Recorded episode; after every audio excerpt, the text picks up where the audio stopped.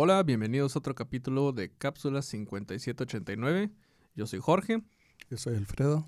Y el día de hoy vamos a aprovechar que es el mes de febrero para hablar acerca de el tema del amor. Nos tardamos un poquito en sacar el capítulo, la verdad, porque pues este no tuvimos chance de grabar anteriormente, entonces pues los va a agarrar un poquito fuera de temporada ya, vamos para finales de febrero, pero pues estamos muy contentos de, grabar y queríamos aprovechar el mes todavía que para, para hablar del tema, ¿no?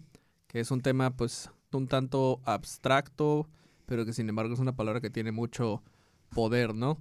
Y pues por lo mismo, si vamos a estar hablando acerca de este tema, eh, sería bueno saber, pues, primero que nada, qué es, ¿no? A lo mejor qué es para ti, qué es para mí. Bueno, para mí el amor es el sentimiento más sublime que hay. Sin embargo, es, es como tú dices, es un abstracto. es, demasiado abstracta la definición de amor. lo que para unos es amor, para otros puede no serlo, o lo que tú sientes como amor, igual no, yo no lo siento, ¿no? Entonces, eh, siempre está supeditado al, al feeling de cada quien. Y yo siento que se adquiere. Te voy a decir por qué. Si un niño nace desprotegido, sin lo dejan abandonado y nadie le prodiga amor en mucho tiempo, ese niño no va a poder dar lo que a él no le dieron. Okay. Entonces siento yo que el amor te lo tienen que dar para que tú lo puedas dar. Okay. Ese es mi sentir. Y también para que lo reconozcas, pero, supongo. Pero a lo mejor el, amor es, más poderoso, porque yo así lo veo. El amor es algo súper poderoso, es algo que mueve pues, montañas, ¿no? Puede mover el, corazón a veces de alguien que no quiere hacer algo. Y si le llegan por un lado que le muevan ese, ese sentimiento, él, él va a soltar. Entonces, pienso que, que, que el amor sí, sí se puede adquirir, pero a la vez también puede que ya todos los seres humanos tengamos algo de amor en nuestro corazón. creo, que, ahorita que comentas eso es como una especie como de dualidad, ¿no? Como que hay tanto amor como maldad dentro del ser humano. Por supuesto. De manera ya pues como desde que nace uno y si es como una especie de balanza, como de para qué lado te vas. Es como yin este yang. Sí, cierto, ¿no? El amor es no estar solo también de cierta forma, es hay alguien, hay algo más, hay alguien más, hay ni siquiera tiene que ser una persona, puede ser una algo, una canción, o sea, pero pero es algo que como cálido, es algo bonito y que te acompaña, ¿no? De, ahí viene a veces el, el, amor al arte, por ejemplo. Claro. el amor al cine, el amor a tantas cosas. Fíjate que yo antes de que, de que viniéramos a grabar, eh, que me senté y me, me, pregunté a mí mismo como, oye, pues, ¿qué es, qué es el amor? Se me se me dificultó un poco pensar qué podría ser, entonces me metí a Google y pues escribí pues definir amor, ¿no? Porque dije, bueno, pues se me está dificultando un poquito ahorita. Quiero ver como cuál es la definición que maneja Google tal cual, ¿no? Y me, lo, lo busqué y me vino como el sentimiento de vivo afecto e inclinación hacia una persona o cosa a lo que se le desea todo lo bueno. Y me quedé como, ok, pero al mismo tiempo dice, o oh, sentimiento de intensa atracción emocional y sexual hacia una persona con la que se desea compartir una vida en común. Entonces, si te pones a pensarlo, como que creo que hasta Google se le complicó un poquito definirlo, porque son bastante diferentes las dos. Las dos definiciones que manejan. A una va como por el lado, pues, muy romántico y hasta, pues, pues sí, por el lado erótico, sexual, lo que tú quieras. Y el otro es como, ah, quiero mucho esta cosa o persona y le deseo cosas buenas. Y a veces el amor puede ser hasta enfermizo, ¿sabes cómo? Claro. Puedes, puedes amar así como algo y al mismo tiempo es como, pero no, así como bien intenso, ¿no? Por eso del, del, amor al odio hay un solo paso. Oh. No sé de esa frase. Mm, no. Y fíjate, inclusive para reproducirnos usamos la frase hacemos el amor, hacer el amor. Es porque casi todo conlleva el, que sea por amor, ¿no? Inclusive la música, el arte, casi todo está inspirado en el amor. Fíjate que ahorita que mencionas eso no lo había tripeado, pero por ejemplo, yo sí tengo que bien marcada en mi cabeza la diferencia como entre el arte y la obra de arte, que ya lo platicaremos ah, más adelante en otro capítulo. Pero es lo, que te digo, que las definiciones. Podrías decir que podrías decir que son obras de amor también de repente, ¿no? Por supuesto que lo son. Yo digo que sí, porque yo amo, por ejemplo, pintar, entonces cuando estoy haciéndolo estoy haciendo una obra de arte por amor, la neta. Sí. Entonces, pues amor hay de muchos tipos, hay de todas las formas, colores y tamaños. Curiosamente también se me ocurrió googlear, este, pues, qué tipos de amor hay. Y de hecho hay, varios, pero pues así tienen sus palabras así de tal cual como se llaman, que yo no tenía ni idea. Al parecer, según estos son cuatro. A ver. Se llaman eros, que es la forma de amar. Dice, las voy a leer. Y las discutimos. Tal cual las voy a leer. Dice, son cuatro, ¿no? El primero se llama eros, eh, que dice, como Eros Ramazotti, ¿no? que dice, esta forma de amar está fundamentada en el desenfreno, lo momentáneo y lo carnal. Son las pasiones e imágenes idealizadas que se sienten hacia una persona. Entonces, este, va, más como por el lado sexual, es como de, oh, no, que quiero, quiero besarla. como más, más por ese lado, ¿no? Sí, sí. Luego el segundo se llama estorge, o estorge, tiene un acento en la E al final, supongo que sería estorge, estorge ¿no? Dice, este tipo de amor es menos fugaz ya que se arraiga en el compromiso, es de tipo fraternal y tiene más duración. La estorge nos mueve a ser leales y protectores con la otra persona, por lo que suele considerarse que este amor es el que surge en los vínculos familiares. Mm. Entonces, supongo que nuestro amor iría por el lado de estorge, ¿no? Sí, claro. Pero luego también está el otro que se llama agape, Dice, este sentimiento es más profundo, así como también tiene más pureza. Es un amor que se expresa con devoción. Por ejemplo, el sentir agape hacia la naturaleza, la divinidad, la humanidad, entre otras cosas. Entonces, por ejemplo, podríamos sentir... También otra cosa, tiene acento en la A, entonces no sé si es agape o agape. Agape. Agape, ok. Fregado. fracasé en las clases de español. Agape. Ya, ya, ya. Entonces, por ejemplo, podría sentir ágape hacia el arte, por ejemplo, ¿no? como lo amo con devoción y me quiero dedicar a él. Y por último, está filia, que es decir, le escuchaba más el amor filial, ¿no? Dice, el amor de filia expresa hermandad o fraternidad, consiste en amar al prójimo y desear el bien para esta persona. En este tipo de amor hay muy buenos deseos, cooperación y solidaridad. Y es como el que al parecer se, se conecta más con el lado como de compas, de amistad, ¿no? Entonces, tú y yo tendríamos como un amor estorge filia, digamos básicamente, ¿no? Es como familiar, pero también son como muy grandes amigos, ¿no? Em, entonces, pues dije, se me hizo un dato interesante, no sabía que, existían estos cuatro tipos, eran eros, estorge, ágape y filia. Pues sí, este, y están, están cool. Y sí los has escuchado. Yo, bueno, estorge no, pero el ágape, el filial y el me, recuerda todo esto. ajá, pues sí dijiste el Eros era el primero, ¿no?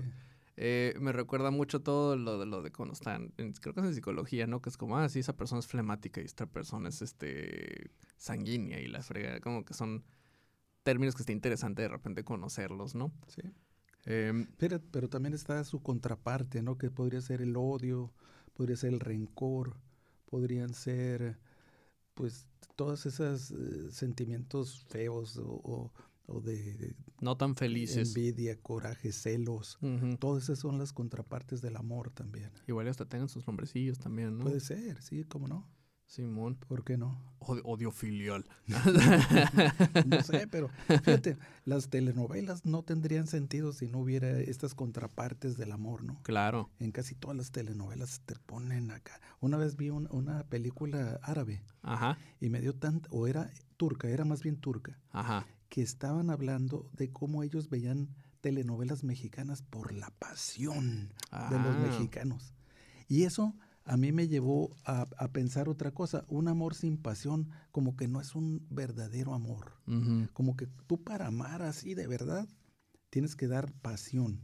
Digo, pero esto va en contra de lo que estamos hablando ahorita de que no es un verdadero amor, depende del tipo de amor. Depende del tipo de amor, claro, claro. Pero como que casi todo, si le metes la, pasión, pues le, le, das más enjundia, ¿no? Fíjate que sí se necesita un poco de pasión, por lo menos. O sea, sí se necesita pasión, definitivamente, ¿no? Ya, porque también si es mucha pasión, pues. Sí, pero siento que como, como con todo, ¿no? Todo con medida. Un amor apasionado. también siento mucho que la, el amor apasionado es sobre todo algo como más de los jóvenes a veces, como más es un amor más infantil o más inmaduro hasta cierto punto. Bueno, es el enamoramiento. Claro. Esa es otra cosa, es que también hay fases en el, en el amor. Ah, es cierto.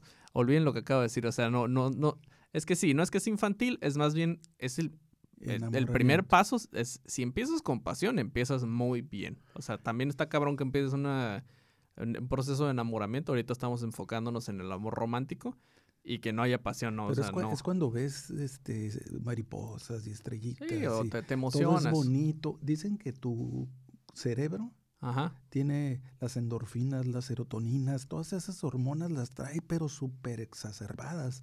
Te, todo es, andas feliz, pero esto puede llevar de ocho meses a tres años. Es lo que dicen, ¿no? Lo tienen calculadito. Y ya después ya, ya, ya te pasa eso, y ahí uh -huh. es cuando muchas personas dicen, no, ya valió, ya no siento nada, ya no, porque quieren seguir sintiendo el ese, high, ¿no? Ese high. Entonces mandan a volar esa pareja se van con otra, vuelven a sentir lo mismo, no, se les les, a los tres años terminan y son hay, hay, veces que son las personas que se están casi, casi, sí, casi, ¿no? Sí. Pero pues ahí también entra algo psicológico, ¿no? Es como la conquista, me las voy a, a conquistar y lo voy a hacer con ellas y todo ese tipo de rollos. Simón. Pero nunca debes de dejar pasar por alto que lo que no quieres para, para ti no lo quieras para los demás, ¿no? Claro. Creo que... Sea, Creo que por eso mismo que mencionas ahorita es que yo hice el comentario ahorita de que se me hace que era un poco como, como más infantil, supongo, uh -huh. por el hecho de que siento, o sea, si tu enfoque es estar nomás sintiendo eso como el high constante, como la, uh -huh. las emociones bien Las altas, pues es que siempre llega el punto en el que pues tu relación ya no puede depender nomás de estar sintiendo maripositas y demás y uh -huh. pues tiene que madurar, ¿no? O sea, y... Sin embargo, dicen que a cualquier edad puedes sentir un enamoramiento, puedes Yo tener creo que sí. 75, 80 años y, y, te puedes volver a enamorar ahí. Hay, hay, viejitos que, que, que ya cuando se enviudaron y todo eso, se encuentran en un asilo de ancianos con una persona que les llega uh -huh. y vuelven a sentir lo mismo y andan todos volados los viejitos y ya no saben ni qué hacer con ellos. O sea, no hay edad. Fíjate que se me hace bien tripeado eso, ¿no? Como que uno sí. generalmente no piensa que los viejitos se enamoren. Un viejito es... Es, es, es, es de, dependiendo de su mente, ¿no? Claro, claro. A lo mejor están viejitos de cuerpo, pero todavía están jóvenes de alma, ¿no? Exactamente. Y de mente. Ya, ya, ya. Yo siempre he dicho eso. Oye, este, ¿cuándo, ¿cuándo fue la primera vez que tú te enamoraste? ¿Te, si, si, ubicas? Cuando tenía como unos 12 años. Ah, ok. Pero me enamoré sin querer de una que tenía 22 años. No te pases de lanza. Pero yo, yo no sabía. Yo me veía como de 14. Ajá. Y ella se veía como de 15. Ok, ¿estaba chiquita o está...? Era muy delgadita, flaquita. Ah, ok, ok. Y era hermana de un señor que le rentaba la casa a mi papá. Ok. Entonces, yo así como que empecé, pero lo bueno fue que el, pap, el, el hermano de, la, de, esta mujer le dijo a mi papá, oye, ¿qué edad tiene tu hijo? Dos, 12 le dijo mi papá. Mi hermana tiene 22, le dijo. ¿Cómo? Entonces mi papá de volada me frenó ahí la relación. Pero, pero la, la, chava, la chava también estaba como, como que te echaba sí, ojitos, ¿no? Sí, yo le gustaba. Andaba saltacunas la muchacha. Andaba de súper saltacunas. Wow, pero, ok. Pero yo, yo siempre fui así como más, me sentía más, más, más grande y era así como que más serio y todo eso. Entonces Ajá. ella me veía yo creo como más... ¿Y, y te considerabas tú enamoradizo? O, o sea, no, no, nunca he sido tan enamoradizo. No. No. Entonces a los 12. A los 12. Yo, yo, por ejemplo, pues, yo sí me acuerdo que la primera vez, que, o sea, no sé si contarlo como enamoramiento tal cual, pero de que sí era como me gusta esa niña fue en el kinder, de hecho. me gustaba una niñita en tercero de kinder. Y yo me acuerdo que estaba súper emocionadísimo, era así como de, oh, me voy a casar con ella. Y me acuerdo que probablemente tú hasta te acuerdas de ella, pero que, que nos pusieron en un desfile de, de como el día del 16 de, de, de, septiembre, ¿no? Y me pusieron a mí como un mini Venustiano Carranza con toda mi barbita.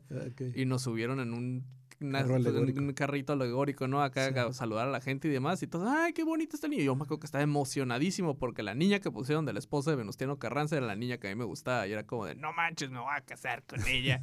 y vamos a ser vecinos de mi mejor amigo del kinder y vamos a vivir juntos para siempre y todo va a estar bien cool, ¿no? Órale. Pero, o sea, yo me acuerdo que des, desde entonces, desde chiquito, yo siempre sí fui muy enamoradizo. Era de que me acuerdo que en tercero de primaria también había una niña que me gustaba y casualmente su apellido seguía después del mío. No me acuerdo cómo se apellidaba, pero iba después del mío en la, en la lista uh -huh. de, de clases y ese tipo de cositas era como de nuestros nombres están juntos y era como era así como que wow como señales no pero la primera primera primera vez que yo sí de verdad me enamoré cañón y que sí sentí ahora sí ya el, las mariposas y todo el rollo fue en sexto de primaria. Mm, estabas muy chico Ta que también tenía como unos 11 años okay. casi 12 sí, ese sí fue el primero el que yo cuento como el verdadero primerito no y me acuerdo que nos habían dicho, va a venir una compañera nueva a, estudiar con ustedes. Yo, yo me acuerdo que ni me importó, es como, ah, ok, sí, ¿qué tiene? Me acuerdo que, que mi compita de que entonces, mi mejor amigo, se la pasaba diciendo, ya quiero que llegue la muchacha nueva, ¿no? Yo como que, ay, ¿a quién le importa? No es como, no vale madre ese rollo, ¿no? Y como un fada porque están todos tan emocionados porque llega una compañera nueva. Y me acuerdo que en cuanto se abrió la mendiga puerta del salón y dijeron como, ah, pues les presentamos a su nueva compañera, fue como, así como que se detuvo el tiempo y la luz entró por la puerta bien intenso. Y me acuerdo que empecé a sentir la pancilla así como de, oh, como bien raro. Así, tal cual como te lo pintan en las películas. Fue como que se me cayó la baba así, me, me quedé en, congelado. Fue como, oh my god. Y puta, me acuerdo que estaba enamoradísimo de la chavilla. Así de que a todos lados yo quería como, como que nos pusieran en equipo y demás. Pero pues luego yo me di cuenta que a ella le gustaba otro niño. Mm. Y yo, a mí ni me pelaba, ¿no? Yo siempre estaba así como, ¿por qué? O sea, ya así, así tan rápido como me enamoré. Después ya andaba todo como, ¡no! Como constantemente. Y que solamente, pues igual y, no sé si me estoy adelantando un poquito, porque sí te quería preguntar después por el tema de lo que es cuando te rompen el corazón. Bueno, lo que pasa es que a mí alguien que me rompió el corazón fue una muchacha que me encantaba que era, era hermana de un amigo mío, bueno, conocido, era de la colonia de abajo de, nosotros. Y yo era tímido, yo nunca fui así tan, tan aventado ni nada, ¿no? Pero yo era tímido, entonces me tardé mucho en decidirme en ir a, a, decirle que si quería ser mi novia. Y cuando lo hice... Oye, pero ni siquiera, o sea, iba a ser casi casi como la primera vez que hablabas con ella o pues te ves. Es y, que en aquel entonces... Y te sonríes y así. Pero en aquel tiempo le tenías que cantar. Ok. Cantarle era decirle, ¿quieres ser mi novia, no? Entonces fui, ya me armé de valor. Dije, de aquí, de aquí, pum. Fui y le dije, oye, ¿quisiera ser mi novia? Y me dijo, no. Y yo le dije, ¿por qué? Y me dijo, porque me gusta tu hermano Tomás. Oh. Haz de cuenta que me fui de espaldas y así yo también, ¿no? Pinche Tomás. Tomás. digo, pero pues bueno, el Tomás sí, sí, era muy carita, ¿no? Ajá. Pero este, ya, ya lo fui asimilando después y luego me hice novio de una muchacha muy guapa, una güerita de ojos azul, ver, eran azules sus ojos. Y, y me tenía súper enamoradísimo también. Ajá. Y también este, supe que un día que le llevé regalos no me terminó porque le llevé los regalos que ese día me iba a terminar y cuando supe eso dije, ah, pues ya, ahí te ves. Bye, bye contigo. Sí. Oye, mi tío Tomás ya tocaba la guitarra en aquel entonces. Sí, la tocaba así. Conquistando chicas tocando la guitarra, ¿no? Pero él no era así, él también era bien tímido, Tomás. pero él no, les cantaba. no, no, él no les cantaba, no. Entonces te rompió el corazón esta chica porque le gustaba a mi tío. Sí, ni modo. Ya, yo lo que estaba platicando, a mí me pasó bien chafa, fíjate. eh, con esta niña la, con la que me enamoré por primera vez bien, eh, yo estaba así como muerto, muerto de, ganas de como de llegarle yo también, o como... pero está chistoso, cuando estás chiquito como que realmente ni siquiera tripeas realmente cómo funciona el, todo el proceso de conquista realmente, ¿no? A lo mucho te animas a darle unas florecitas o algo así, o comprarle algún regalito, y ya después de eso ya quieres que te diga luego, luego si sí o si no. O sea, no es como pues un poquito más grande que ya te tomas el tiempo y conoces a la persona y este ves qué onda como de, hey, pues ya llevamos cuatro citas, o sí, o meses saliendo, tenemos un año, ¿qué onda? ¿Qué, qué, qué, somos? O sea, de morrito no, de morrito es, esa niña me gusta, la voy a regalar una florecita que me acaba de encontrar y le voy a preguntar luego, luego si quiere ser mi novia y a ver qué pasa. Y generalmente así funciona cuando estás morrillo, ¿no? Ya hoy en la, época del internet no sé cómo funcione. Eso ya no nos tocó, pero bueno, no nos tocó de chiquitos. A ti ya no te tocó, a mí sí. Pero me acuerdo que en mi caso em, fuimos a una fiesta de cumpleaños y típico empezaron a jugar a la botellita. Y la niña se sentó justamente enfrente del que le gustaba y les tocó que se besaran. Y yo como, no, y puta, se me rompió el corazón así con miles de pedacitos y empecé a llorar y todo el mundo se enteró. Y esto me, me, acuerdo y me da como risa y pena al mismo tiempo porque sí, fue como muy público mi, como, como mi destrozo emocional aquel día, ¿no? Entonces, te quería preguntar, ok, Tú más o menos, pues, como cuántas novias tuviste así bien oficialmente. No, no, tengo idea, unas cuatro yo creo. Pero fíjate que yo me acuerdo muy bien que, por ejemplo, a veces me invitaban muchachas a que yo fuera su chambelán y yo era muy sangrón ahí. Si no me gustaba la muchacha, no. Les, les dije que no como a dos o a tres. Y después, cuando terminé con esta güerita que te digo, Ajá. andaban diciendo que yo me había querido suicidar. ¿Por qué? era una vil mentira, Ya. pues porque no, porque no les había este, sido, porque no había sido su chambelán de ellas, ¿no? Y, y se empezó ese run run que yo me había querido suicidar de por amor y la canción, y no era verdad, ¿no? Pues yo decía, ah, pues, al cabo que no es cierto, ¿no? Qué hueva toda esa etapa de los chambelanes, ¿no? Y a mí Sí. múltiples veces me quisieron invitar a ser chambelán también. Decía como, ya mi mamá me decía, Jorge Alfredo, ¿quién sabe quién quiere que seas su chambelán? Y digo, no. Y es Sí, como, porque te ¿por tenías que aprender todo no. el baile y todo el rollo. No me gusta que flojee, luego tienes que ir a bailar en fiestas con gente que ni conoces, la neta, Sí. qué hueva. Yo nunca, nunca acepté ser chambelán, ¿no? Como diría el Juanga, yo nunca, nunca, nunca. Sí, sí, pero- yo pienso que también como a muchas les dije que no, ya ni, luego ya ni me hablaron. Sí, no, pero- y sí, mi mamá siempre está encabronadísima conmigo porque la hacía quedar mal, ¿no? ¿Cómo mi amiga quiere que yo como, no, no me importa, bye. Oye, pero por ejemplo, entonces, pues las veces que te llegan a romper el corazón a ti, ¿no? De pues, más joven, Pues no, realmente casi no. tú no, no caías en, en- nunca llegaste a caer en depresión o algo así. Yo nunca he estado deprimido en mi vida, Jamás. jamás. Y Sí. hoy en la mañana platicando con el, con el jardinero ahí del, del parque, Ajá. me dijo que él jamás, que no sabe ni lo que es la- esa palabra, Oh my pero God. que él jamás ha estado deprimido, jamás. Wow. Entonces, Es de los el tuyos. otro día me decías que... Sí, de hecho queremos hacer más adelante un capítulo hablando de la felicidad y la tristeza. Pero y- no, no, así... Tristeza por amor, sí, sí, sí llegaste. Claro, pero, claro. pero así de deprimirme, ¿no? Ah, pues a ver, me, me- o sea, me interesaría saber entonces cómo has experimentado la tristeza. O sea, o para ti qué, pues ya no, me estoy adelantando, pero ¿qué es para ti qué constituye estar deprimido a comparación de estar triste? No, pues dep- deprimido es que no quieres salir ni siquiera a trabajar o estudiar o, o estar ahí este, cavilando en tu cuarto acá valiendo queso y, Mm, y súper, no sé, tristísimo por, por, por, por algo, ¿no? Como, como, como un bulto así nomás, como tirado ahí. Y cuando estás triste, pues sí sales y sí haces muchas cosas y todo, pero andas agüitado, ¿no? Sien- Eso- siento que a lo yo mejor- pienso que hay una diferencia. Siento que, que, Siento. has tenido, o sea, ajá, es que sí, a lo mejor yo estoy mal, ¿no? Porque yo sí he dicho que he estado deprimido, por ejemplo, pero también pues siempre he seguido, nunca jamás me he quedado encerrado en mi cuarto sin salir por meses, A lo ¿por qué mejor no? Pero pues sí he cargado con tristeza pesada por tiempo prolongado, por ejemplo. Mm, A mí sí me pasó cuando Mm. tenía como unos 19 años, que creo que fue como mi tercer novia ya, que fue como con la que, o sea, yo estaba bien contento y todo, las cosas no salieron bien. Y terminamos, pero la neta caí en una, ahí yo, yo siempre he dicho que caí en depresión porque sí duré tres años y medio deprimido, Ah, agüitado, Ah, no, sí. de que no, nomás no la superaba. ¿Era por y- amor ese rollo? Sí, sí no la superaba y estaba triste y triste y siempre era como, ¿dónde está? Y la quería contactar y no me Mm. contestaba y demás. Entonces, me, un- como que de una manera muy enfermiza, porque hasta eso terminamos las cosas de una manera bastante amicable. Pues ella sí me dijo como, porque se fue a vivir a Estados Unidos Y me dice, ¿sabes qué? Pues yo estoy acá, la verdad, pues no quiero seguir adelante, me voy a ir a vivir más lejos todavía, te quiero mucho como compa, pero pues hasta ahí, ¿no? Yo como que traté de ser compa, Ujú. ser, am- ser amigo, no pude. Mm. Y como que no lo supe dejar ir, la chava como que sí fue poco a poco como que deslindándose, ¿no? Y yo no lo dejé de ir, así me aferré cañón por años, tío, tres años y medio. Sí, es mucho. Y la... Y mis compitas ya se salían la cantaleta, así como, puta, el Jorge ya empezó a hablar de este tema, ¿no? Y se va a agarrar y...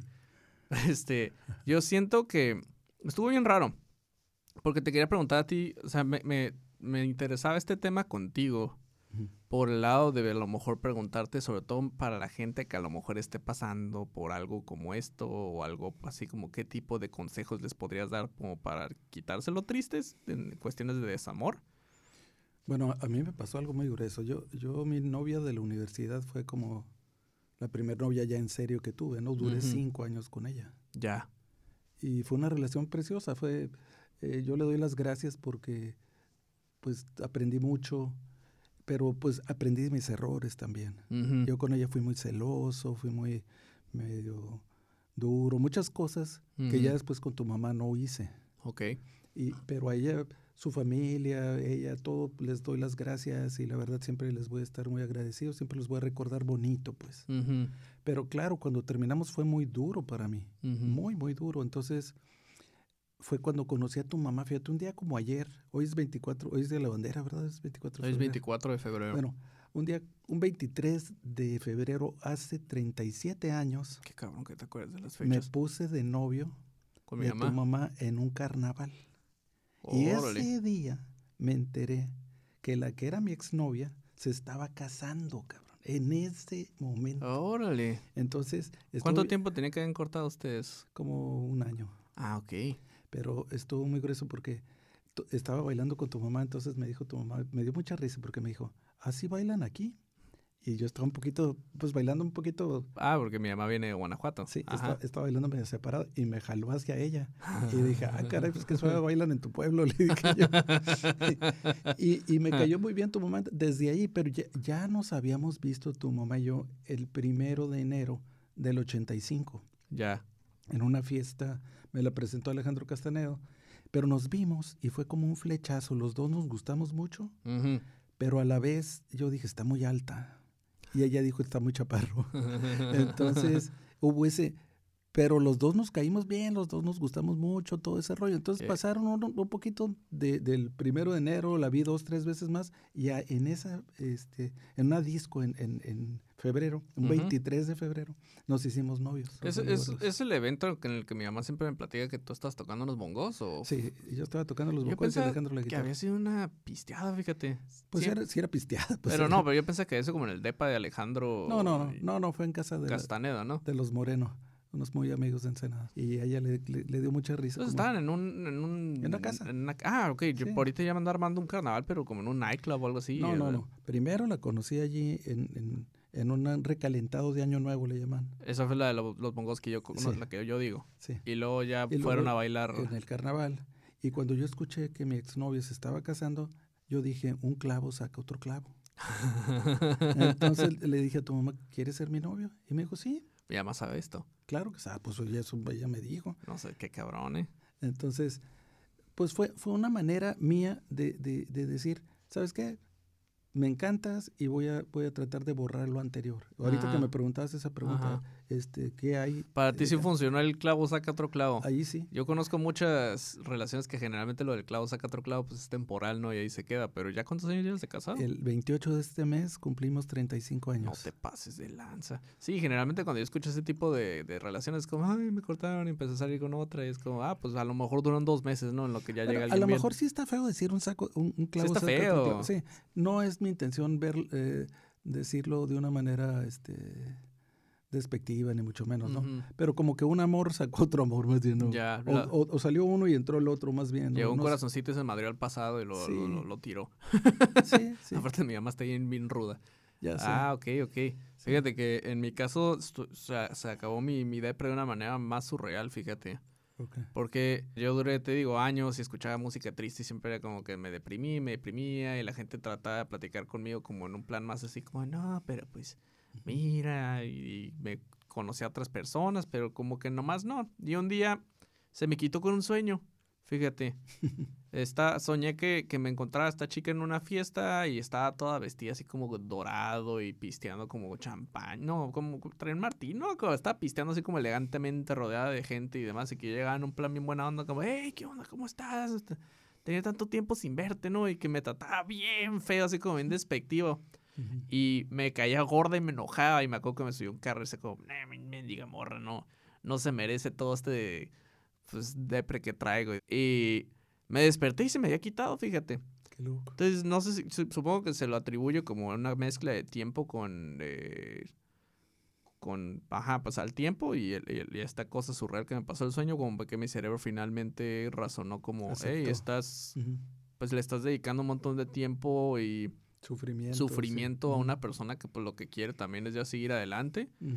Y cuando podrías estarte enfocando en ti. Lo dejaste ir, pues. Sí, lo solté, pero lo tuve que hacer de una manera muy, muy. En un sueño está Ajá. muy raro, sí, Creo que hubiera sido hasta más rápido que hubiera ido a terapia o algo así, la neta, ¿no? O sea, me tomaron tres años y medio yo solito y hasta que lo soñé, ¿no? Si no, quién sabe qué. Pero creo que sí es muy importante aceptar. Tener otra salida, ¿no? Sí.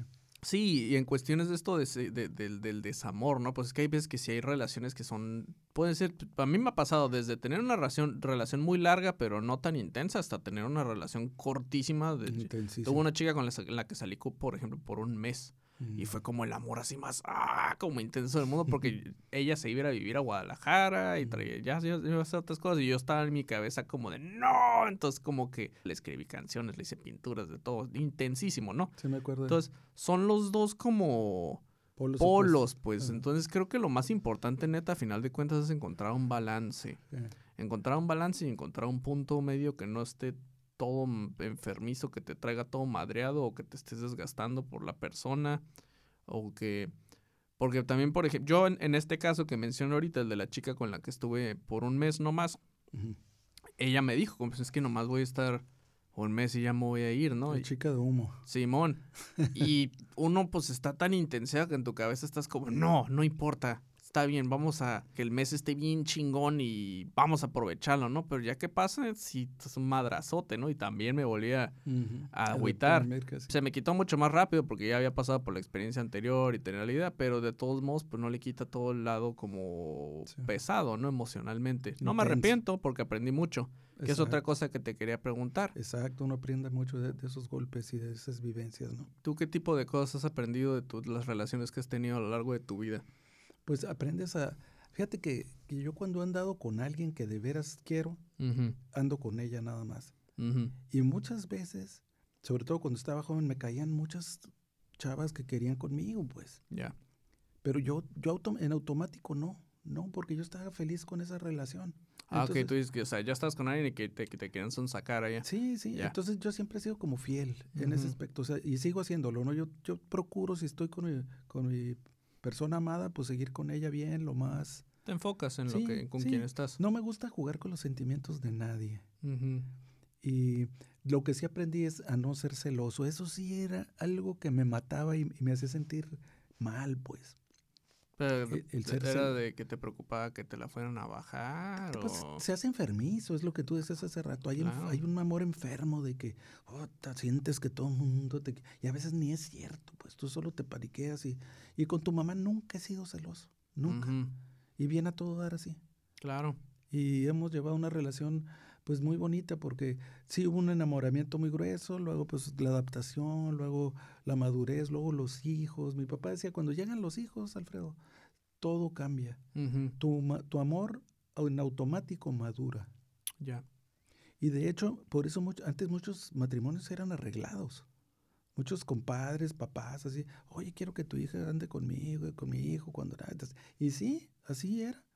Ya estaban apalabrados los matrimonios, se casaban y muchos muchos matrimonios llegaron a funcionar porque había, había, mucha afinidad entre las parejas. Esa era la norma antes, ¿no? Era pues sobre todo entre las relaciones de clase alta, era como en las películas. En la India actualmente sigue habiendo las casamenteras que, que, que ellas te cobran un billetote por encontrarte un matrimonio ideal, un, marido que gane muy bien, que esté muy guapo, que todo ese tipo de rollos. y, y, y, si se llega a concretar la boda, a la casamentera le dan un dineral. ¿no? Es como un sitio de citas, pero... Es un Tinder eh, eh, hindú. Ándale. Pero, pero artesanal, yo creo. Está muy loco. Ah, qué loco, Pero se sigue ah, haciendo hasta nuestros días. Supongo que debe tener sus aspectos prácticos, pero no, no lo malo es que no toma muy en cuenta pues, todo lo importante que es la parte emocional, ¿no? Es, es algo muy frío. Es como... Es como si te diera una hoja de papel y te pusiera como, pues como si nomás estuvieras leyendo el perfil de alguien. Y es como, tengo trabajo, me va muy bien, me gustan los animales y caminar por la playa. Yo siempre he dicho que el, que el matrimonio es un albur. Ok. Como te puede salir súper bien el, el matrimonio, te puede salir todo mal y todo te puede fallar. Ya. Y si tú no pones de tu parte, pues más, ¿no? O pues la otra persona que... Los dos tienen que poner mucho de su parte para comprenderse, para complementarse. Para, que funcione, ¿no? Sí. Sí, pues es que a final de cuentas es una relación, ¿no? Es Exacto. La misma palabra lo dice. Para que algo esté relacionado tiene que haber dos elementos, ¿no? Entonces, ¿cómo te relacionas tú con otra persona? Y si tienes que tomar muy en cuenta cómo es la otra persona, cómo se siente, qué le interesa, qué, qué, qué cosas quiere hacer con su vida, quiere tener o no quiere tener hijos, este, hasta el aspecto religioso. Yo, por ejemplo, en mi caso, yo la verdad tuve mi etapa T. Ahorita, si me preguntas qué soy, te voy a decir que me considero agnóstico, que significa no sé, básicamente. No es, puede que sí, puede que no, no tengo manera de comprobarlo, mejor ni me meto. Es como, yo estoy en mi rollo, ¿no? Sí, se respeta. Pero tuve dos novias cristianas. Y en la primera relación con mi novia cristiana, pues la neta no me fue muy bien. Estuvo medio intenso, medio canijo, no, no nos fue bien pero no terminamos por culpa del cristianismo.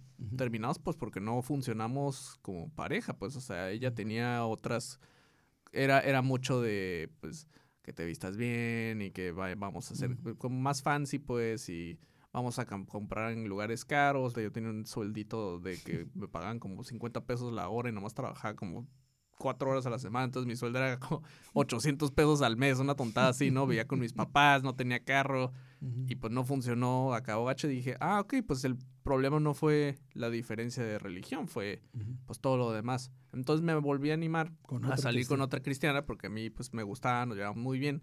Pero resultó que el cristianismo sí, tenía peso en la relación, ¿no? Y todo... Te, querían convertir en mm, Pues está gacho porque la chava, o sea, era lindísima conmigo, teníamos un montón de cosas en común, nos gustaban el mismo tipo de películas, nos encantaba ver caricaturas, leer, está chingoncísima la relación, pero debajo de todo eso, creo que una vez yo sí le pregunté directamente como, oye, ¿tú, tú por qué fregados nunca nos peleamos, no? Como por el lado de, que yo no sea pues, cristiano, ¿no?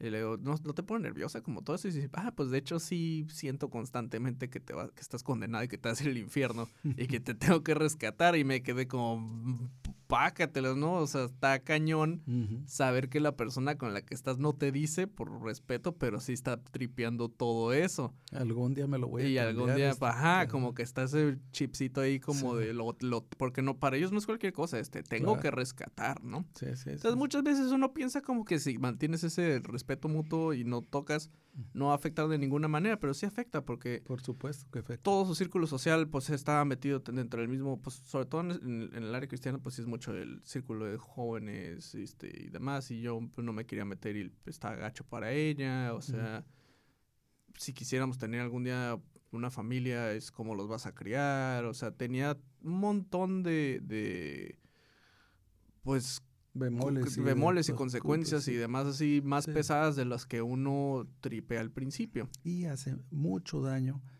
que las parejas tengan religiones distintas, porque generalmente es algo muy poderoso, pues. Al principio yo quería hablar también de, que hay amores muy fuertes. Uno es el amor a los hijos, otro el, amor a tu el amor a Dios es otro, y el amor a, a, tu pareja, ¿no? Son, son amores así como muy fuertes que, que ahí están, pues.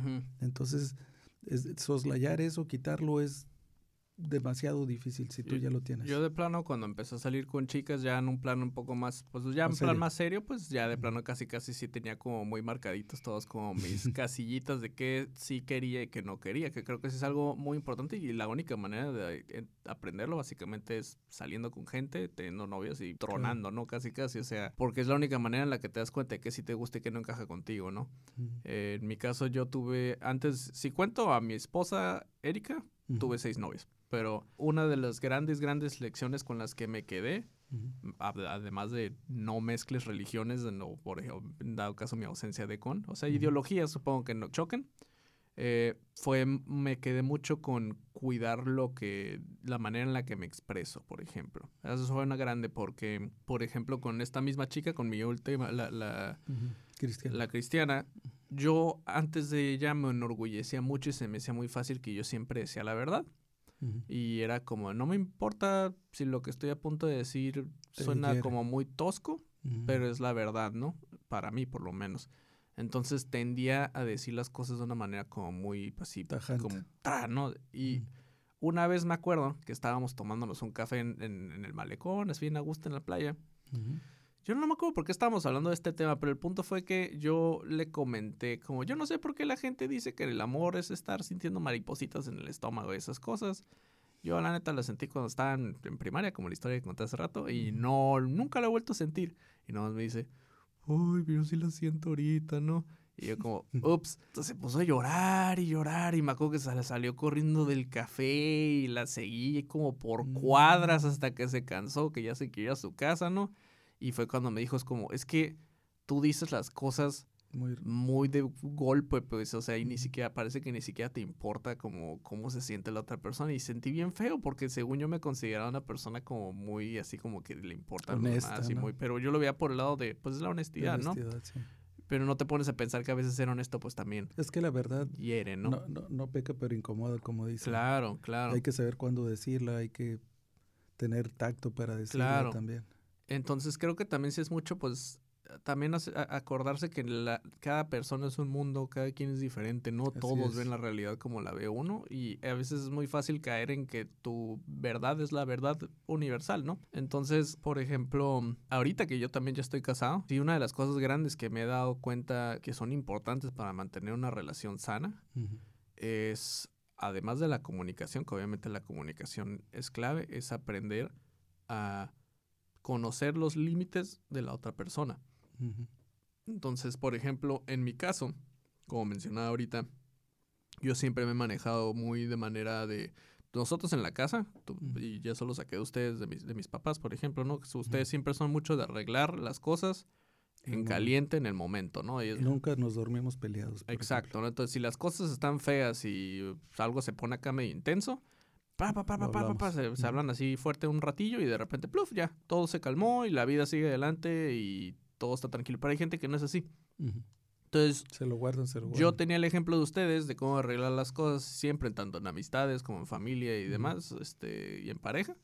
Pero resulta que mi esposa no es, no es así. Mi esposa es mucho de, internalizar de repente, analizar las cosas, este, darles vueltas y después cuando ya finalmente, te das cuenta que pasan como por un procesador, ¿no? Pues es psicóloga. Y finalmente cuando lo, eh, lo termina de analizar, arma el cubo del Rubik's, es cuando finalmente llega y dice como, ah, ok, pues así me siento. Pero como yo no entendía eso al principio, chocábamos mucho porque casi casi yo la forzaba a que hablar las cosas en el momento, ¿no? Como, no, no, no, no podemos quedarnos así, hay que platicar. Y no te pones a tripear que, pues, estás, está feo, pues, porque estás forzando a la persona que se ponga como tú quieres que sean las cosas. Y también es de cierta, o sea, estaba siendo egoísta yo en ese caso, porque era como, para mi tranquilidad emocional, necesito que las cosas se hagan a mi manera y no estoy tomando en cuenta tu tranquilidad emocional porque quiero quitar el malestar que yo traigo ahorita, básicamente, ¿no? Claro. En el momento una vez sí se, de plano se sentó conmigo y me, me, explicó todo esto que te acabo de decir con mucha calma y así y también a base de repetición porque no me entraba en la cabeza, pues era, por es que no tiene sentido, platicando en esta, que creo que es súper importante, ¿no? O sea, sí sentir que puedes platicar con tu pareja de, este tipo de cosas. Esa es la empatía. Claro, fue cuando finalmente como que me entró a la cabeza como el, ah, no, pues es que sí es cierto, es diferente relación, tú, tú, tú, tú, te manejas así y en el momento en el que yo finalmente dejé de querer presionar y mejor me enfocaba en dejar que las cosas fluyan y que, ah, ok, pues ahorita no lo quieres hablar, está bien, tómate tu tiempo y lo hablamos cuando, cuando te sientas bien. ¿Sabes qué es eso? Respeto. Finalmente dejamos de chocar por ese tipo de cosas, pues es ah, ya entendí, ok, ahorita no. De repente se me chispotea y la rego, pero no tanto como antes, pues. Entonces, eh, como mencionábamos, ¿no? O sea, a final de cuentas es una cosa de dos y tienes que tomar en cuenta, es encontrar ese punto medio Por como... casados, casa de dos. Ah, es un chiste, si es verdad, ¿no? No, no, pues dicen que es lo que quiere decir. Tiene sentido, ¿no? Casa de dos. ¿Tú qué otro consejo, por ejemplo, observación? son muchos, pero hay algo muy curioso. Por ejemplo, tu mamá y yo somos súper diferentes. Y en eso, para mí, estriba mucho de, lo, de, lo, de la riqueza que hemos obtenido, tanto ella hacia mí como yo hacia ella, ¿no? Yo no era de oír tanta música de romántica, de los panchos, esto y lo otro, y por ella me fui metiendo en ese rollo. Muchas películas mexicanas que yo no veía, con ella le he ido tomando sabor. Eh, sus, sus, guisos, sus comidas, sus, sus maneras de, de, hablar, muchas cosas que, para mí es bien distinta. Me ha tocado pues gozar. Se puede decir que de otra, que si yo no me hubiera casado con ella, yo nunca hubiera conocido tantas partes del centro del país ni demás. Y ha sido muy bonito. Y la verdad se me ha ido volando en mi matrimonio. Porque mucha gente te dice, no, pues parece un, 5 minutos, 35 minutos, pero bajo el agua o así, ¿no? No, a mí se me han ido muy rápido, sinceramente. Yo no tengo por qué decir mentiras ni quedar bien con ella ni nada. Yo, yo digo lo que siento y yo todavía siento que puedo enamorarme más de ella y siento que todavía tenemos pues mucho, mucho por vivir. Y tenemos planes, eso yo creo que es bien importante. Tenemos metas, tenemos eh, planes de acción, eh, qué, descansos vamos a tener, si vamos a hacer un viajecito, esto, aquello. O sea, hay, hay como expectativas bonitas todavía que nos van a enriquecer. Yo así lo veo, ¿verdad? Entonces, eh, la, la, vida hay que vivirla al día a día. No estar futureando y que si, como ahorita que tanta gente aquí que Ucrania y que Ucrania, no, Ucrania, si se viene, pues se vino, ¿no? Y ya, ya, ya lidiaremos con eso. Yo trato de vivir mi vida día a día. Eso es lo que yo siento que tengo que hacer. En base a todo esto, entonces te quería preguntar, por ejemplo, tú, la neta, por lo menos a mí se me hizo bien pesado el finalmente o no tanto que sea pesado, pero la, la, verdad es que sí es como una decisión muy importante cuando finalmente te animas a pedirle a, alguien que se case contigo. ¿Tú cómo supiste que me llamara la persona con la que te querías casar? Fíjate que estuvo muy grueso lo, lo, que me pasó con tu mamá. Yo a tu mamá al principio pues estaba enamoradísimo de tu mamá y la iba a ver a Ensenada. Mi mamá estaba feliz con tu mamá porque yo ya no iba casi a Ensenada, iba una vez al, al mes, cada ya trabajaba aquí en Tijuana. Ajá. Entonces cuando me puse de novio con tu mamá iba cada semana, cada semana. Y a veces iba y los habían castigado ahí en, en el hospital, que porque algo había pasado. Ah, entonces, te ahí y me, y me, quedaba en la casa y, tu abuelita feliz, ¿no? Ya. Pero fue un año muy intenso, esas, irla a ver y estaba bien enamorado de ella. Pero entonces tu mamá se, se acabó el internado, lloramos, se fue, empezamos a escribirnos unas cartas bien intensas, todo el rollo. Pero como a los tres meses, yo dije, yo creo que ya esto no, no va a funcionar. No, está muy lejos, no tengo lana. Empecé a sentir yo que, que iba a ser un amor imposible, ¿no? Entonces se me hizo fácil escribir una carta donde yo le decía que ya la daba por terminada. La terminé en una carta. La, la, cortaste por correo. La corté. Ok. Diciéndole que éramos muy diferentes, que yo era de fronterizo, ella era, de pueblo, este, o yo era citadino, ella era de pueblerina, que... Te gustan las rancheras, también rock and roll. Puras, puras tonteras de esas, ¿no? Ajá. Y le hice la cartota y se la mandé. Y tu mamá de volada me llamó por teléfono. Pero antes de eso, yo me arrepentí. Le comenté a un amigo y el amigo me dijo, ¿sabes qué? ¿Estás loco? ¿Qué pasó? Ustedes tan bonita pareja, no, no puede ser. Y, fui al, al, buzón donde la había echado y dije, voy a, vaciar el buzón para sacar la carta. Pero estaba pena, era penadísimo porque mucha gente mandaba dinero por las cartas. Ah. Entonces ya no... Y dije, le voy a prender fuego, pero dije, me cárcel si quemas un buzón, olvídate. la cuestión es que le llegó la carta, tu mamá la recibió, me llamó y cuando me llamó, me hizo una pregunta que me hizo, hizo todo el cambio del mundo. Me preguntó, ¿entonces estuviste jugando conmigo? Oh, fuck. Y yo dije, no. Así, eh, así de, en vilo me cortó, ¿no? Dije, no, yo no estuve jugando contigo, le dije. Entonces me dijo, voy a ir a, Tijuana a que me lo digas en mi cara. y se dejó venir tu mamá, ¿eh? Y llegó y, ya platicamos y todo. Le dije, ¿sabes qué? La verdad yo nunca jugué contigo, etcétera, etcétera. Y, todo fluyó tan bonito otra vez que le consiguió un anillo de compromiso y se regresó con su anillo de compromiso. Y le dije, ¿sabes qué? Te voy a ir a pedir. Ok. Y fui a pedirle. Y iba con, con mi hermana Vivis y mi cuñado Fer y se les descompuso el carro. Yo llegué a Los Cabos, de allá agarré un ferry a Puerto Vallarta. De Puerto Vallarta me fui a Querétaro. De Querétaro le, llevé serenata, todo el rollo, y luego ya fuimos a, a pedirla. Te aventaste toda una gran odisea para llegar a pedirle matrimonio. Y luego mi suegro pues como que no estaba muy complacido y, y ya total que me dijo que no, que, que, tenía que ir a alguien importante, le hablé a mi tío Pepe, mi tío Pepe tuvo que ir para que él pidiera la mano de Lulú. Ya. Y ya, no, que te quedas con mi mano derecha, mi suegro pues así bien triste que porque se le iba a ir, ¿no? Ajá. Entonces ya hicimos los planes para que un 28 de febrero nos casáramos. Del año siguiente. Esto, Nos casamos en el 87. Ok. Y, y entonces este, ya nos casamos. E hicimos una, eh, eh, hicimos una fiesta que no queríamos realmente ni hacer. Nosotros no teníamos ganas de hacer una fiesta, pero se hizo una fiesta muy bonita. Ajá. Fueron más de mil personas a la fiesta porque fueron un granero que tiene una vista espectacular nos compusieron una canción, no teníamos ni lana. nosotros pensamos Ni, ni luna No de miel manches, vamos a tener. Tu, boda fueron mil personas. Sí.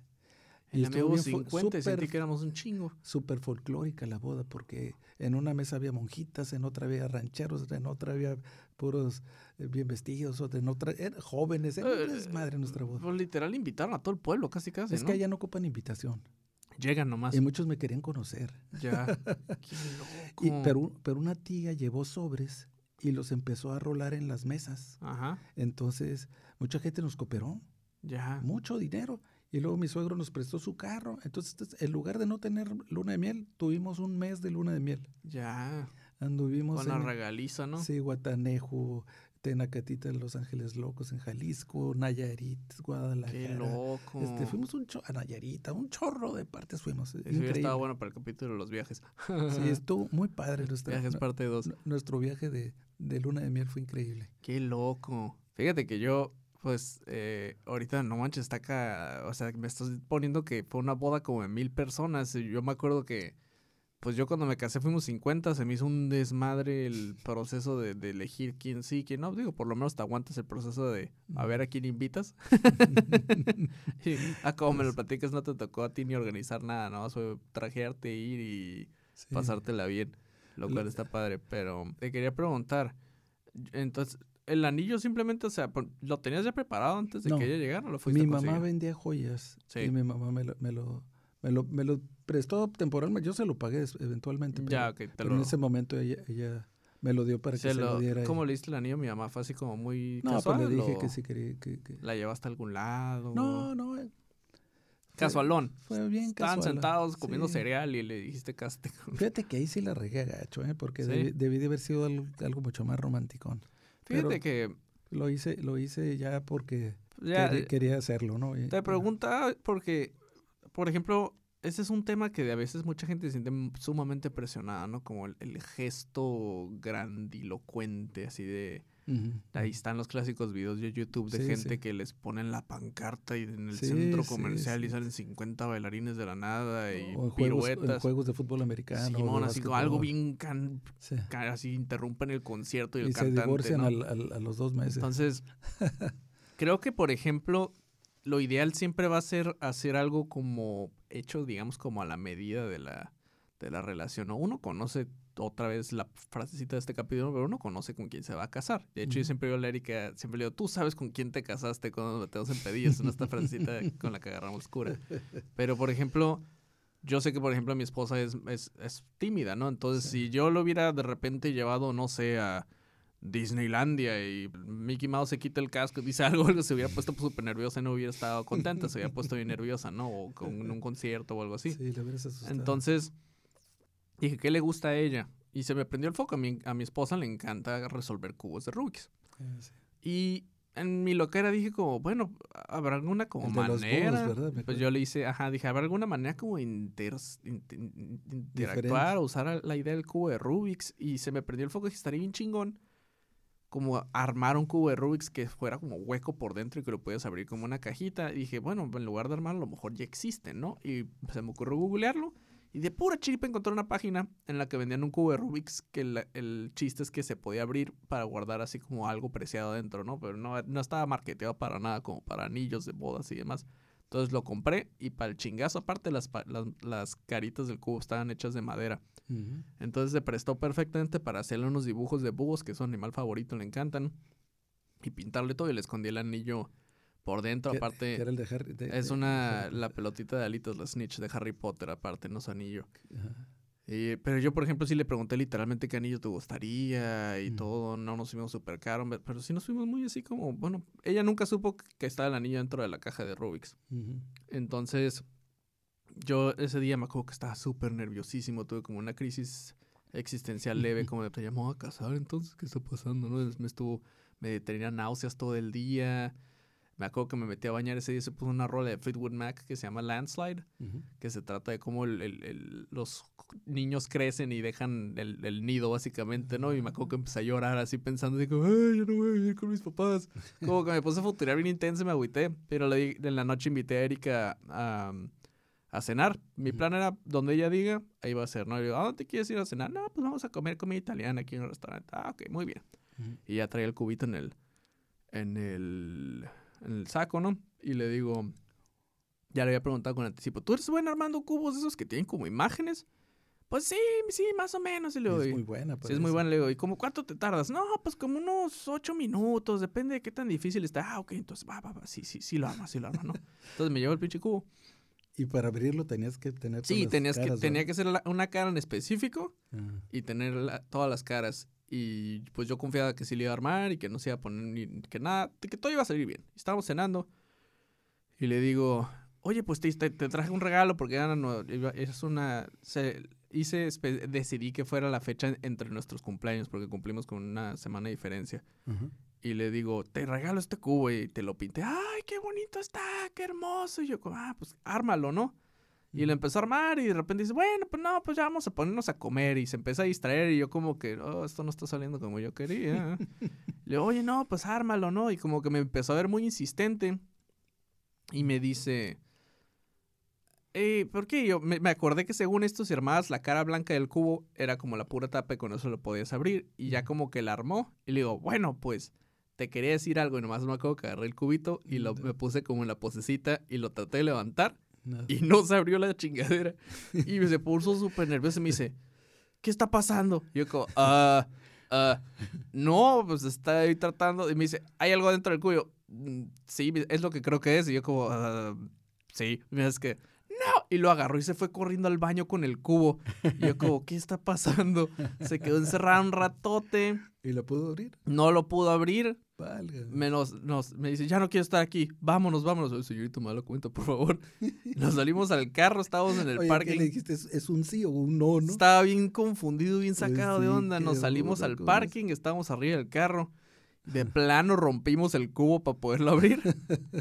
Y ya le entregué ese anillo. No, pues empezó a llorar, estaba bien contenta, estuvo muy bonito y no, nos, nos fuimos al mar. A donde ¿Y lo volvieron a armar? Sí, lo volvimos a armar, después sí lo tenemos en la casa, ¿no? Pero estuvo muy padre porque, o sea, pasaron muchas tontadas así como intermedio y no, no fluyó así como súper perfecto el asunto.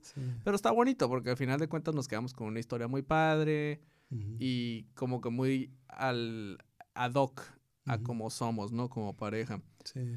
Entonces, yo en mi caso, por ejemplo, pues cuando me fui a vivir a Guanajuato por cinco meses, anduve loco por todos lados, la verdad. Sí, invitaba a salir chicas y tenía todo mi sistema así como de, como mi filtro de como para saber cuándo sí había interés y cuando no. Y me acercaba con chavas y era como, eh, qué onda, mucho gusto, bla, bla. Y si de repente veía que no había mucho interés, era como, bueno, ok, y me volteé a mirar para otro lado, ¿no? Entonces, uno se va dando cuenta cuando sí va a fluir y cuando no va a fluir con una persona.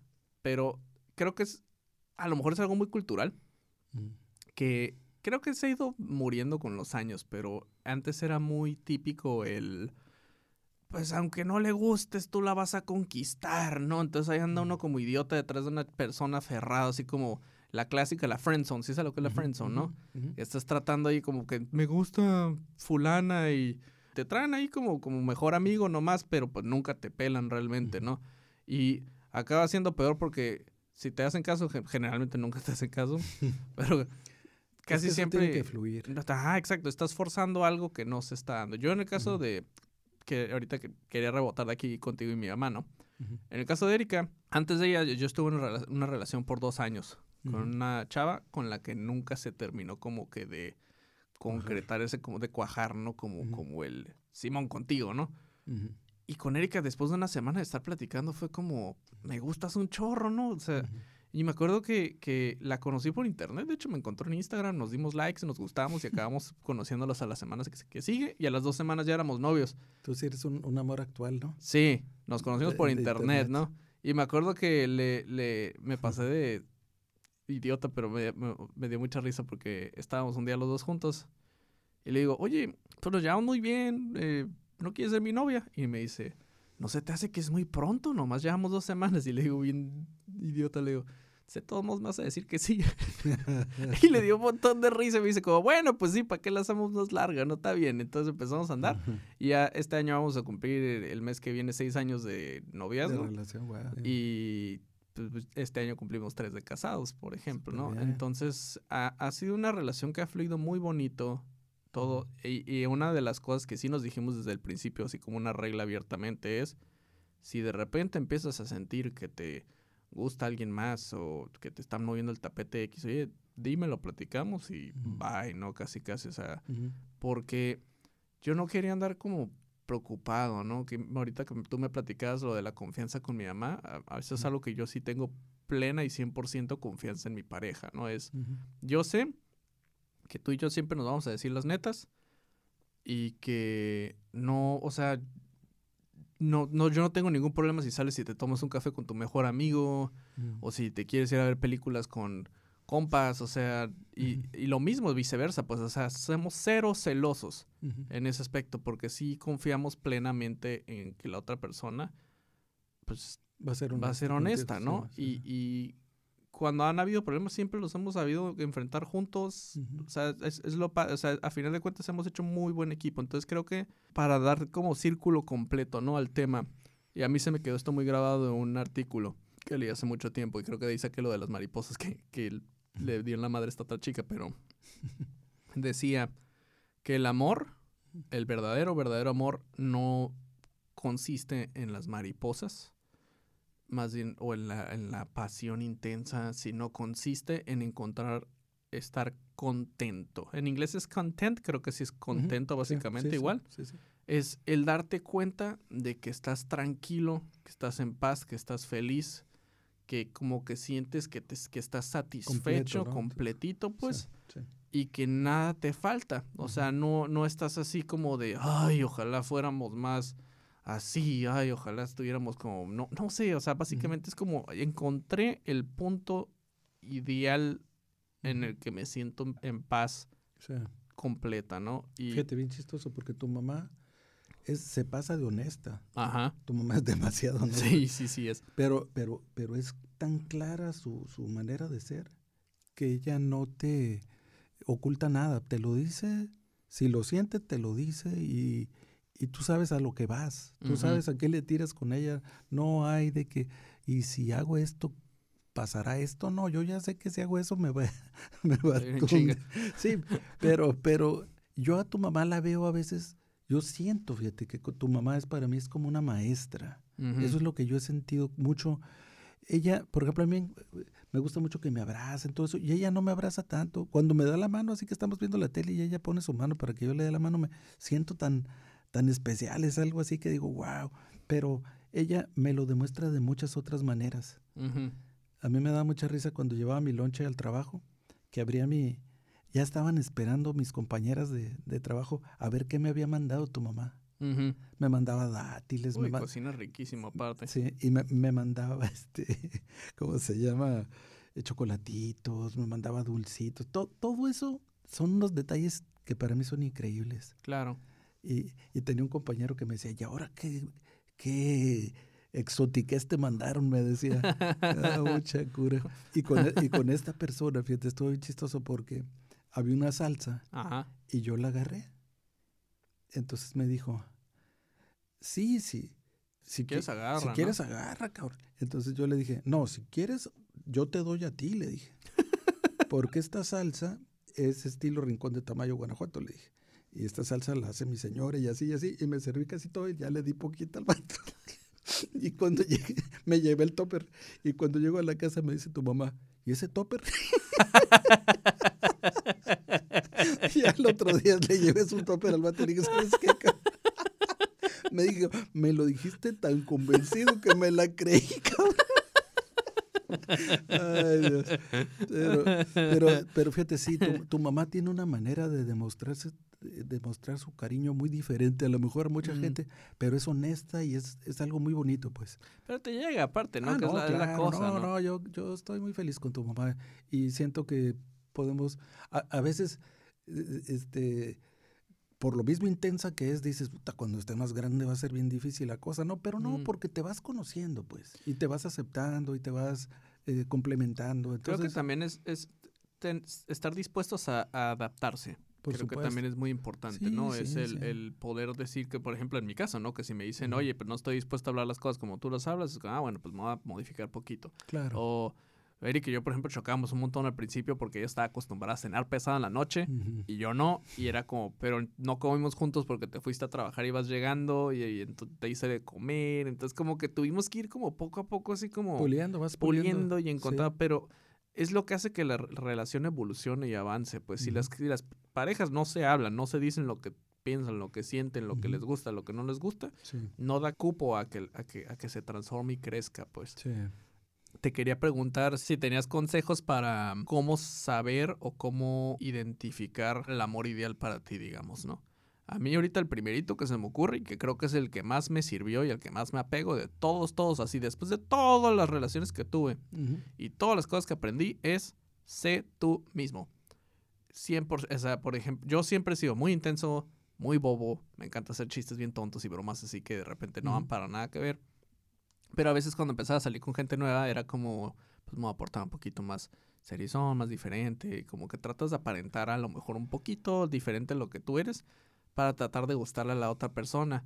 Pero a la hora de que ya andan, es cuando de repente se quedan como, oye, la persona que eres ahorita no eres el que estaba conmigo este tiempo. O sea, por ejemplo, si hubiera empezado con mi esposa actual así como de, oh, te voy a llevar a todos estos lugares y te voy a comprar un chorro de flores y te voy a dar todo lo que quieras y... O sea, como que si me hubiera puesto en un plan muy por complacer, pero no tal cual como yo soy, sí se hubiera desilusionado mucho después, ¿no? Entonces en mi caso yo sí le llegué tan intenso como soy, tan bobo como soy y le gustó, pero la mentalidad es... Sí, tú mismo. Si, si le gusto como soy de verdad, pues ya alarmé. Es que ahí está siendo honesto. Claro. Mira, un amigo me decía, a las mujeres les gusta reír. Les gusta que las traten mal, así me decía. Oh my God. Les gusta que las sentirse protegidas. Les gusta eh, un hombre fuerte. ¿Vas a justificarlo de tratarlas mal después? No, no, era lo que él decía. Pues. Ok, porque yo no avalo esa, esa cosa. No, no, no, no. Eh, pero él, él lo, lo Era su receta, ¿no? Súper su receta, pues. Ya a todos les gusta el, el, el, el hombre que, que, no las pela mucho. Así él tenía toda una serie de pues, No les, no les hables inmediatamente cuando las acabas de conocer, espérate. Pero, obviamente, obviamente no es cierto, pues. Claro. Como le fue, le puede funcionar con una que otra, pues no con todas. Y lo que tú dijiste es muy cierto, sé tú mismo. Y si te aceptan que a todo dar, y si no, pues te sigues con otra y así. Sí, la, la que sigue. Pero dicen que todos actuamos de diferente manera con todo mundo. Mm. Si tú vas con un con tu doctor, lo tratas de una manera. Si vas con, con el de los tacos, lo, le hablas de otra manera. Si vas con el barrende, a, todo mundo le hablamos de diferente y somos de diferentes maneras. Curiosamente, hay algo de cierto en eso, ¿no? Pero yo pienso que si te vas a comprometer o si, o si te interesa una persona, no hay como que seas tú mismo. Claro. Ese es muy buen, muy buen consejo de tu Es que imagínate, a mí me encantan los videojuegos, no soy mucho de salir, me gusta ver películas y me encanta pues, dibujar, ¿no? comer. Y si de repente llego así como que, ay, ¿qué te gusta? No voy a decir que le gusta Pokémon, porque si no me va a decir que, que, ñoño, ¿no? cállate la boca, no, me encanta leer filosofía y cosas, algo así, por ejemplo. Sí, sí. Y estás mintiendo. estoy mintiendo, ¿no? O sea, mejor enseñan, claro, me encanta Pokémon y la fregada, y si le gusta, pues, ¿quieres ir conmigo a, jugar? ah, claro que sí, ya chingaste, pues. A diferencia de, ay, no, que yo no sabía que eras así. Y a ustedes, por ejemplo, a los dos les gusta Harry Potter, a los dos les gustan de hecho, fueron las cosas con las que conectamos. Es como, ¿te gusta también Harry Potter? Me encanta. Oh, my, que te gustan esto. Claro, oh, o sea, como... Y tu mamá y yo no. Ajá. Fuimos bien diferentes en muchas cosas. Sin embargo, a los dos nos encanta ver películas. Y casi los mismos géneros y todo. Entonces, ella y yo nos sentamos a ver películas fascinados de la vida y, y es, es, algo muy bonito. Y cuando pudimos ir al cine íbamos al cine y, y, nos gusta ir a la playa a ver atardeceres. Nos gustan cosas así. Pero es eso, o sea, de, de todos modos los dos conectaron, pero sin, sin pretender ser otra cosa. Pues no, no, no. Creo que es la, la única, o la, por lo menos la mejor manera de encontrar a tu pareja ideal. Es muéstrate como eres y si conecta, conecta, básicamente. ¿no? Aunque no sean, aunque no tengan los mismos gustos y no te gusten los mismos tipos de cosas, pero si los dos así como son, conectan chingón y se llevan bien, pues ya, ya, ya. Pero tu mamá fue más allá. Ok. Tu mamá conoció a mis papás le encantaron. conoció a mis hermanos, le encantaron. O sea, le gustó a mi familia. Y dijo que para, ah, que para ella eso era súper importante. Sí, sí es. Y luego le encanté yo. Entonces, suena muy vanidoso, pero le gustamos los, ella vio muy claro todo eso, pues. Ahí, ahí me gusta y me voy a meter. Sí, dijo, de aquí soy. Ya, ya, yo, Yo a este no lo suelto porque tiene todo lo que yo siempre he buscado. Y no, y, no lo había encontrado en todo el tiempo que llevaba. Entonces, pues fue, fue una manera de, de, de, hacerse de algo que ella realmente concienzudamente había, había estado diciendo, yo voy a querer un hombre con estas características. Me encontró a mí vio, encontró a mi familia, encontró a mis hermanos, que todo era lo que ella andaba deseando, y pues dijo, de aquí soy. Ok. Y se me hace muy válido. Sí. Muy válido. Oye, la verdad ya se nos está acabando el tiempo, entonces te quería preguntar si a lo mejor tenías algún último consejo que pudieras ofrecer de, por sobre todo tú que llevas para los 35 años como algo que tú consideres que sea útil o valioso para cualquier persona que está empezando o que lleva tiempo en una relación este, que le puedas ofrecer. Pues que seas honesto, es, es, básico, que seas tú mismo, es, es, muy importante, que no te guardes las cosas, pero como dices tú, decirlas con tacto quizás, que seas cortés, que seas, eh, que eso no se pierde, pues los regalitos, a lo mejor a veces un poema, este, a lo mejor es muy romanticón, pero, pero es algo que funciona. Y enamorarla, pues, tratar de enamorarla de vez en vez, no, no pasan los años y uno cada vez es más apático, más ahí, ay, pues vete y, ahí nos vemos, ¿no? Tiene que haber ese enamoramiento. Creo que también, además de, para mi gusto. De dar regalos y cosas así, creo que la otra, un regalo que no es material y que sí es muy, muy valioso para cualquier relación es la atención. Creo que es la palabra clave. Y yo me he estado dando cuenta, o sea, es que la otra persona sepa que te interesa, que te preocupa todavía, que le sigas amando y que te estás tomando la molestia de escucharla. Porque es muy fácil que a mí me pasa que de repente me dicen, ni siquiera me escuchaste, ¿no? Es que, ay, perdón, me distraje, ¿no? Es que te vea, hacerle caso. Que le haces caso. Y tu mamá me dice muchas veces, veme a los ojos cuando me estés hablando. Suena así como muy, muy de la, de la policía, pero es, es muy cierto, pues hazme caso, o sea, te estoy hablando, esto es importante, ponme atención. ¿no? pon atención, sé honesto. Ya uno divagando acá en mil cosas. Y, y, van, a, van a ver que si, si, por, si tienen a alguien con quien están ahorita, les va a servir todos estos consejos, tómenlos en cuenta, y si no tienen a nadie, les va a servir todo lo que hemos platicado para encontrar a alguien. Entonces, pues, no, no sé si tengas para nosotros un Daddy Fact en el capítulo de hoy. Fíjate que más que Daddy Fact, este me puse a oír canciones que hablaban del amor. Ok. Es como poesía, pero todo lo del amor, así cuando es bien llevado, es precioso. Y eh, una es de Marco Antonio Muñoz, se llama Por Amor. Y dice, por amor se han creado los hombres en la faz de la tierra. Por amor hay quien haya querido regalar una estrella. Por amor fue una vez al Calvario con una cruz a cuestas aquel que también por amor entregó el alma entera. Por amor se confunden las aguas y en la fuente se besan, y en las alas de la mariposa los colores se crean. Por amor ha existido en el mundo siempre tanta belleza y el color de la naturaleza se pintó por amor. Por amor soy de ti y seré toda la vida mientras vivo. Es una canción preciosa. Estaba a punto de decir, ahora la cantas y, la cantaste muy bien. por amor soy de ti, por amor, por amor. Ah, qué bonito. Es, es muy bonita canción. Pues con eso nos despedimos con esa bella, bella melodía de parte de mi señor padre. Deseándoles que tengan un muy, muy bonito día. Y con mucho amor. Y con, sobre todo, con mucho, mucho amor. Como diría Walter Mercado, con todo, todo mi amor. Muchas gracias. Los queremos mucho. Muchas gracias por escucharnos. Hasta la próxima. Hasta la próxima.